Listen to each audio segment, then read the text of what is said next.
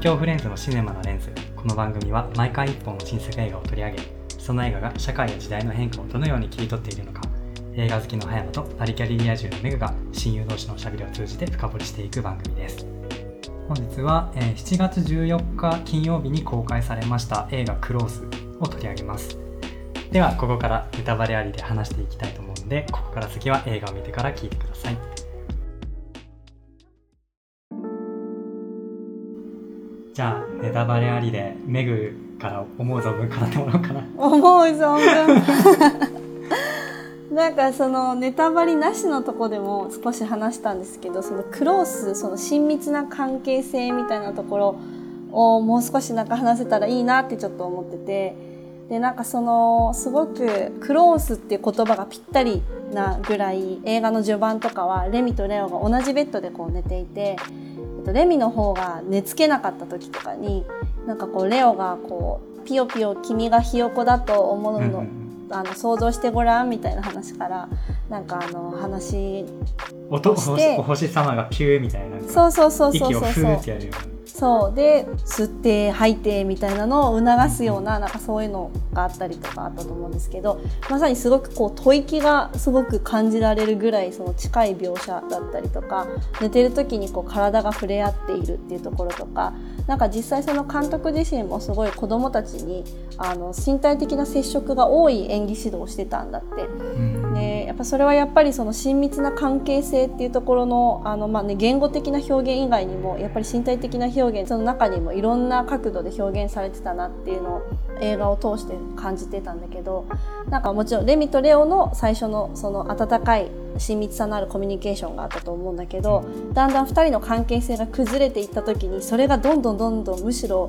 逆刃っていうんですか？なんかダブルエッジナイフみたいに。なんかあのめちゃくちゃ親密だったからこそもうレオがレミと同じベッドで寝ないって決別した瞬間あったじゃないですか。もうなんか心臓を握りつぶされたかのような気持ちに私あの時なったんですけどもうものすごくこう殴り合ったりとかもう噛んだりとかうん。そういう本当にあのあからさまなあの断絶というか分断みたいなのが表現されてたと思うんだけどなんかそれもすごくただの殴り合いじゃなくて絡め合った殴り合い絡まり合った殴り合いとかですごくそのなんかこう親密さゆえのその喧嘩というかうん。その争いみたいなのがそこでも表現されてたなと思ってなんかそのあたりもすごくこのあの映画のなんていうの密度を上げていたなんか一つの理由だなとも思って。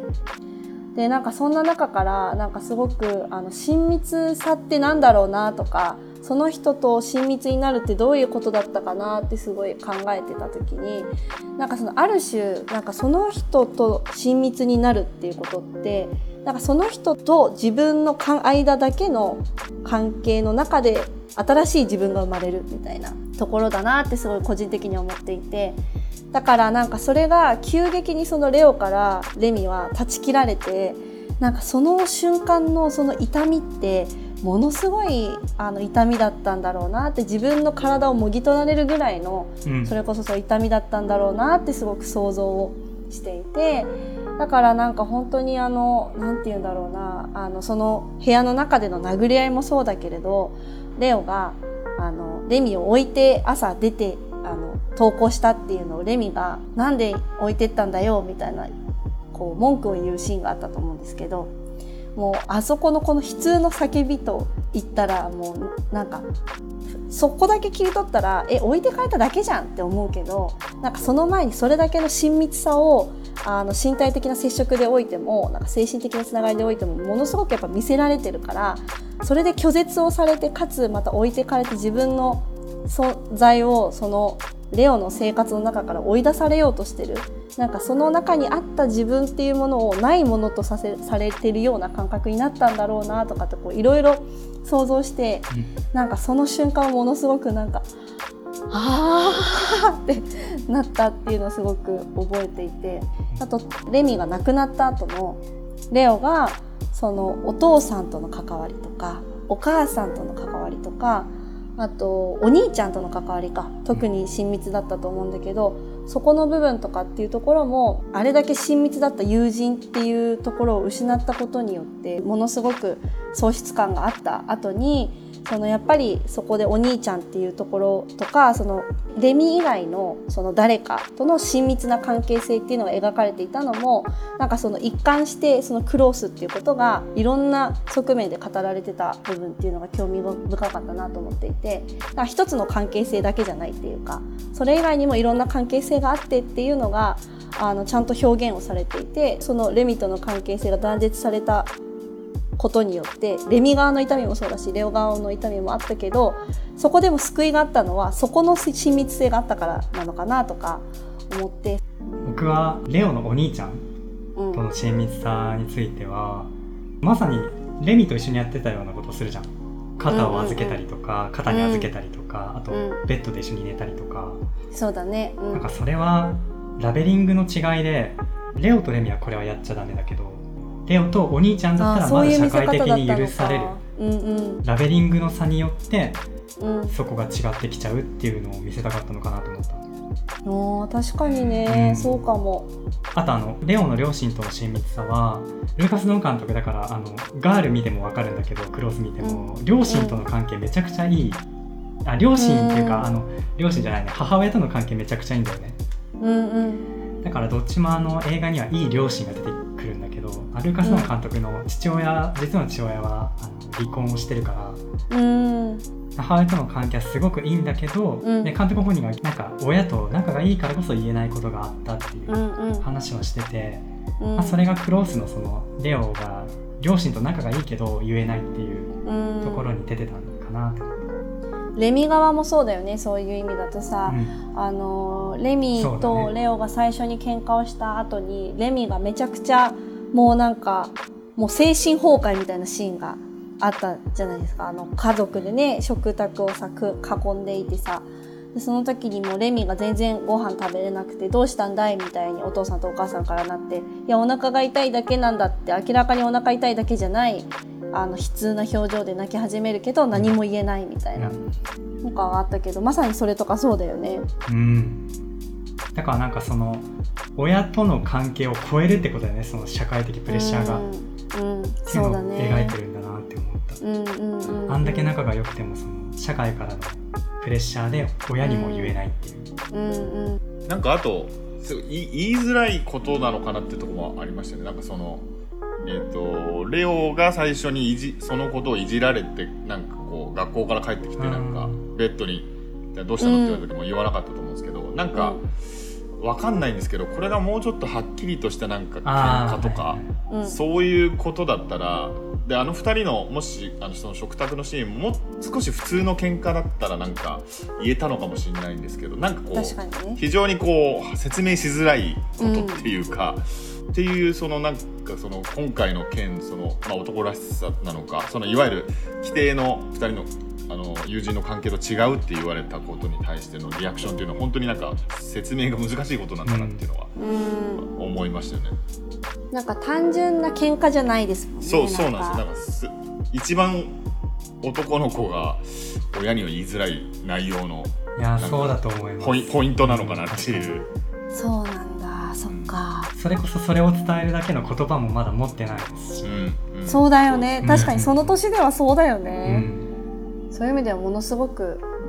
脆い年代ですよね本当にね改めて。なんかあのものすごいいかついアイスホッケーの防具の下にあるあのめちゃくちゃ細い腕っていうのが印象的でした、あうん。ー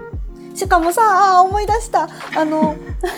レイミが亡くなってさレオがあのアイスホッケーにこうもう打ち込むしかないみたいな状況でめっちゃ打ち込んでる時にレミのお母さんがアイスホッケー場に来るじゃないですか練習してるところにね。であのアイスホッケー楽しいみたいな話をしてて時にレミのお母さんが強く見えるじゃないみたいなのをレオに言ったんですよ。なんかそれが私はめちゃくちゃうわレオそれ言われたらしんどいだろうなって思ったというかなんか私はそれを聞いてしんどかったっていうかなんかそのいわゆるこういう言い方が正しいか分かんないけど男性性のもうその文字通りその男性っぽい強いなんかこう荒々しいところに打ち込んでるレオがその今までレミと一緒に遊んでたレオとはやっぱまた違う人格なわけじゃないですか。なんかそれがすごくこうなんかもし自分がレオの立場だったらそれ言われたらこう結構うって思うなあの状況下だったらって思いました。レミが亡くなった後のうん。レオ,、レオの行動っていうのがなんかあの、まあ、一方で今言われたようなそのホッケーに打ち込むみたいな部分と、まあ、あとは、うん、逆にその、まあ、あのレオレミの家族お母さんに会ったりとかあとまあ、うん。おにお兄ちゃんと遊んだりとかうん。なんかその、まあ、た多分レミの死は相当なまあショック。で、うん。結構あの年で受け止めるのはかなり難しい状況だと思うんですけどなんかそうなった時に、まあ、彼はそのちょっと手前で要は男らしさ方向に振り切った選択をして。男の子たちとサッカーやって、そのサッカーの話題とかするっていう方を選んで、まあそれであのことが起きたので、まあ、むちゃくちゃその選択が違ったのかどうかみたいな感じになった時に一方で一回選んだ方をまだやり続けるっていうそのホッケーをやるっていうことをやりつつどっかでそのやっぱレレミ的なものというかレミといてさっき言われてた、レミといた時の自分を探してるみたいながあって。うんうんうんなんかそこがそのすぐにあのどっちかに行かないっていうのが、まあ、リアルというかなんかまあそういうふうになるよなっていうかあのうんうんそんなにすぐにその自分が決めたことが違ったとも思えないだろうしなんかすごいそれが模索してるあのなんか結構交互にそれがずっと。結構長い時間その続いてた気がする。なんかどっちかになってどっちかに行くんじゃなくてホッケーやって探してホッケーやって遊んでみたいな。うん。なんかそこが、なんか、まあ最終的にその彼が、あの、まあレミーのお母さんと、まあ、なんですかね、分かり合うっていうところまで言っていいのか分かんないんですけど、うん。うんあの、そういうとこまで行くまでのその、その自分のショックの回復までのプロセスというのが、あの、うんうん。まあ前半はそのそ別れていく方が選ばれて後半はこう逆に回復するまでのところがすごい丁寧に描かれてたかなっていう感じがして、そこもなんか描き方がすごいなと思いましたね。そうですね。あそこで時間かけるのが良かったですよね、いやわかる。そうですね。うんわかる。彼の中でいろんなフェーズを経てるんだと思うんですよ、うん。そのあの自分のせいじゃないみたいな感じで否定するみたいな感じで、そのためにホッケーに打ち込んでるっていう時期もあったと思うし、そこが良かったですね。なんかあの、レミが亡くなってしまってからが結構長いですよね。そこが良かったなと思って、私もうちょっと後に亡くなると思ってたから、あのレミがね。うん。だからその割と序盤で亡くなったこと半分にぐらいだなよね、うん。そう半分半分いってたかなぐらいのとこでうんうん結構亡くなったから、マジかと思ってなんか自分だけタイムトリップしたのかと思ったぐらい なんか結構あの体感早かったからでもその後にすごくこうゆっくりそのレオがそれとどう向き合ってレミの死とどう向き合っていくのかとかその自分の中でどう対処していくのかみたいなのが描かれていたのがすごくある種救いでもあったし、なんか健全だなとも思ってう、ん。なんか社会に社会にというかまあコミュニティのあれとかなんて圧力とか社会のそういう通説みたいなところに殺されたレミっていうだけじゃなくてうんうん。なんかそのなんかこうレオがそれに対して自分の行動を反芻したりとかレミの母親とどう向き合っていくかとかなんかその未来が見えるところなんかそこでこう人生が閉じてしまうとかお話が閉じてしまうってわけではなくてその先レオはやっぱ生きていかなきゃいけないから、なんかそこにそのレオが自分の人生を生きていくにあたってどうそこに向き合ってたのかっていうのが丁寧に描かれていたのはすごくこの今の時代的にもものすごく救いがあるだろうなってなんか感じましたな。ましたね。ましたね。変な語尾になっちゃった。なんか本当にあの絵で見せる映画っていうのをずっと話してきたけど最後のあのレミの母親との対峙のシーンがめちゃくちゃ良かったなと思っいてやーねガチッとしたアイスホッケーのアーマーを着てたレオがー。うん。そのシーンではもう華奢な生身の体、細い腕出してであのすっごい細い棒切れ持ってるじゃんそう。で手も震えでて片腕は骨折れてさギプスしてそうそうそうてさそうそうそうなんかまさになんかその傷つきやすさをなんかそのうん。弱さをもろ出しの姿で、なんかこれから自分のレミに対してやってしまったと部分っていうのを背負っていくっていうのを彼が決意した瞬間でもあったと思って、うんねうん。その瞬間やっぱり一番自分が弱々しい姿で向き合うしかないっていううん。あの映画良かったなってすごい、うんあの後にギプスカットしたのも良かったよね、そういう意味ではなんかすごくいやらしいぐらい綺麗にシーンの運びというかどういう風に彼が受け止めているのかっていうことがそれこそそのお花屋さん実家のお花屋さんのあの苗木をごそごそ土からこう回収していくシーンとかでそれがあのどんどん今度はその回復に向かってる時にはこう苗植えの時期に変わっていったりとか、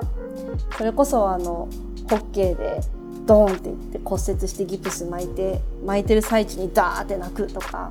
なんかそういうところがすごくこう彼の心情とあの季節とあとはその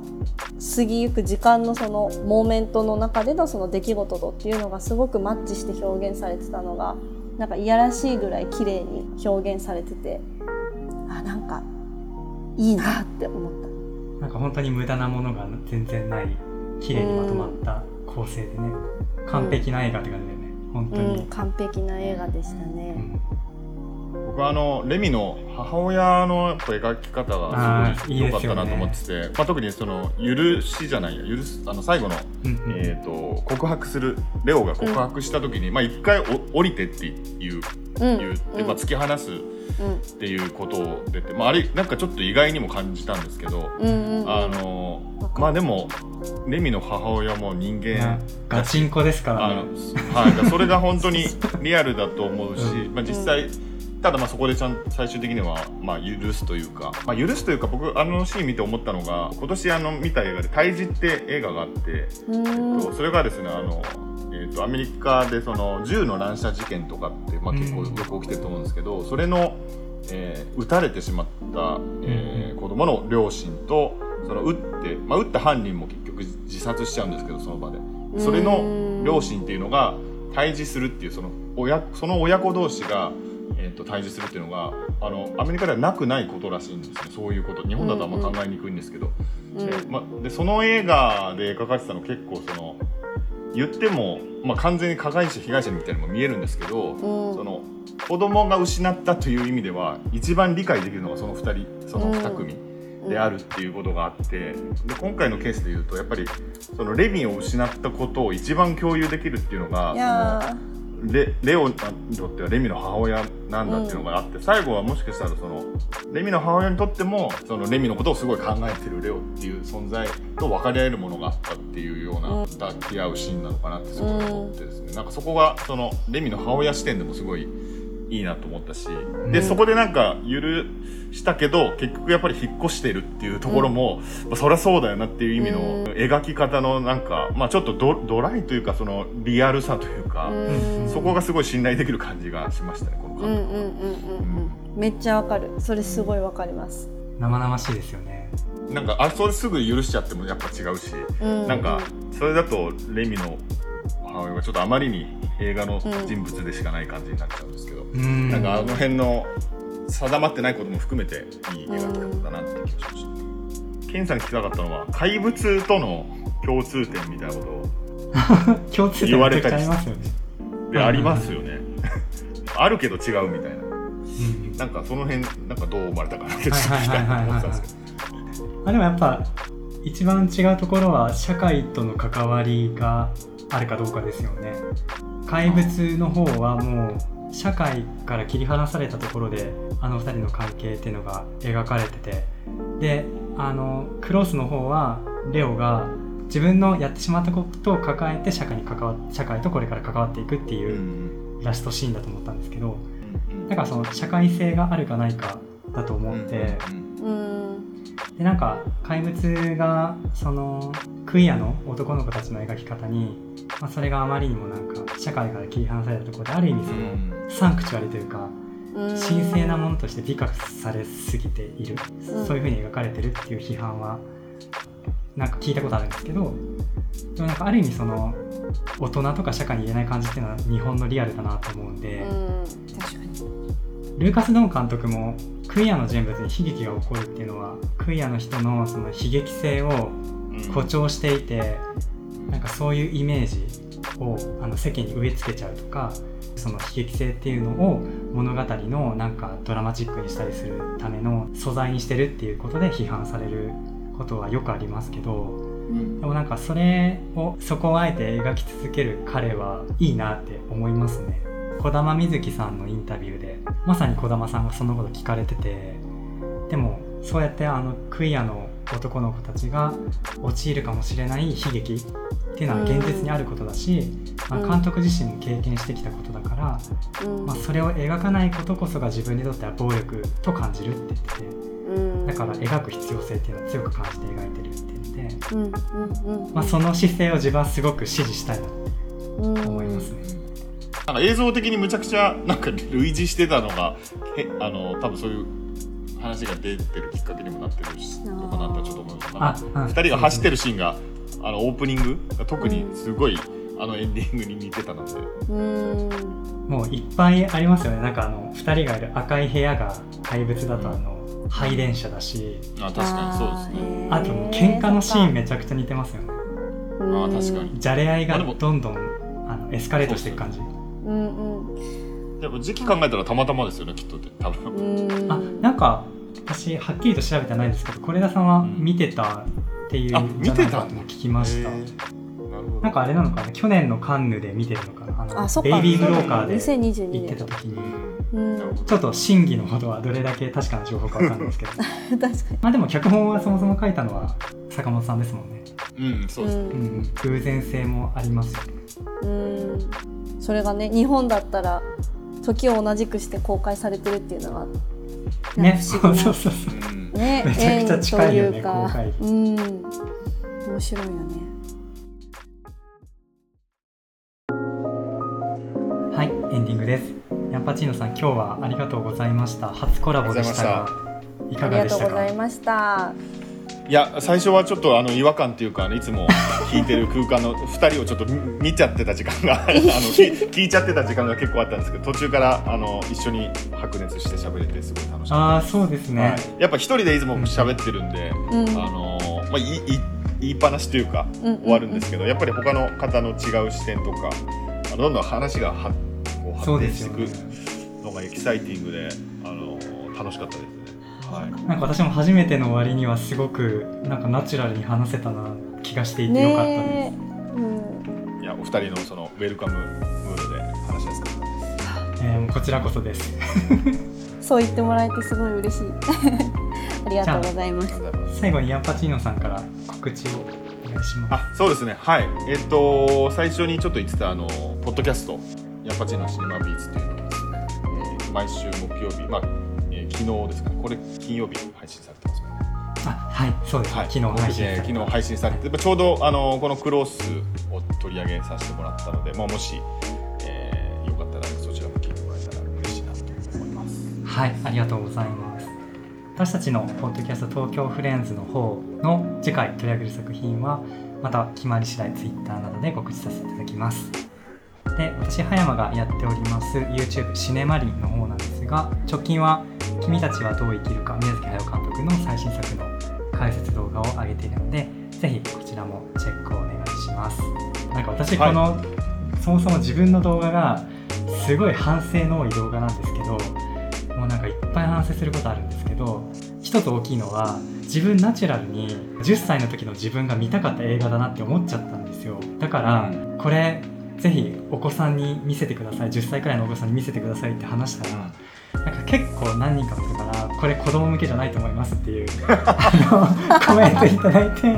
確かにそうだなと思ってそここそちゃんと説明しないといけないところだったのに全然説明もなく自分の感じたままに話しちゃったから結構たくさんの人って謎な動画になっちゃったなと思ってやっぱあれですかねヤンパチーノさんも10歳くらいの子が見るにはちょっと難しいですかね。そうですね。ちょっと僕はなんかあの見見たんですけどあのあんまりこう感想を言う資格がないぐらい あの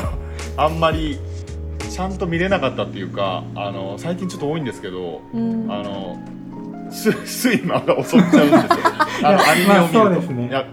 これは別にあのこの作品がどうこうじゃなくてアニメで結構情報量が多いとそうなりがちで、まあ、でもなんか結構この作品もむっちゃくちゃ情報量が絵的に多いと思うんですあそっちか。はい、でそれとあとまあ話自体が何ですかねそんなに筋立ってないっていうところがあるのかなと思ってて、でそこで結構いや断片断片でなんかこの表現なんかすごいなとか新しいなとかうん。あのこのキャラクター可愛いなとかいろいろあったんですけどあんまりその話の中身についてなんかか終わった時に何か残ったかっていうとあんまりなくてこれはちょっと1回目だけでちょっと判断できないなと思ってそれこそシネマリンを見させていただいてこうあありがとうございますここうこういうことだったのかとか思ったりとかして上でもう1回見てみたいなっていう感じ。うんなんか私は子供向けでもあるなって思った理由としては宮崎駿監督がもう毎回やっぱ子供のために自分はアニメーションを作ってるって繰り返し言ってきてることとあとなんかそのそれこそ子供の無垢な視点で見た方が楽しい部分もあると思って大人みたいに頭でいろいろ考えるんじゃなくて感覚で全部受け止めるっていうそういう映画だったのかなっていうのとあとあのシンプルに自分が真人にめちゃくちゃ共感したんですよね。今回真人はすごい頭のいい子なんですよ多分。いろんなことを考えてるけどでも思ってることを口には出さない。で大人に対してというか世の中に対してはなんかいい子を演じるっていうなんかそれすごい10歳の時の自分っていうかそういう子供だったんでうんなんか真人にめちゃくちゃ感情移入して10歳くらいの時の自分が見たらめちゃめちゃなんか響いただろうなって思ったんですよね。そうなんだねこの映画はなんかぜひ子供たちに見てほしいなって思ったのはそういう理由でした。っていうのが話せてよかったです。じゃあ私が今週末にあの見てちゃんと子の供向けかどうかって感想めちゃくちゃ楽しみ。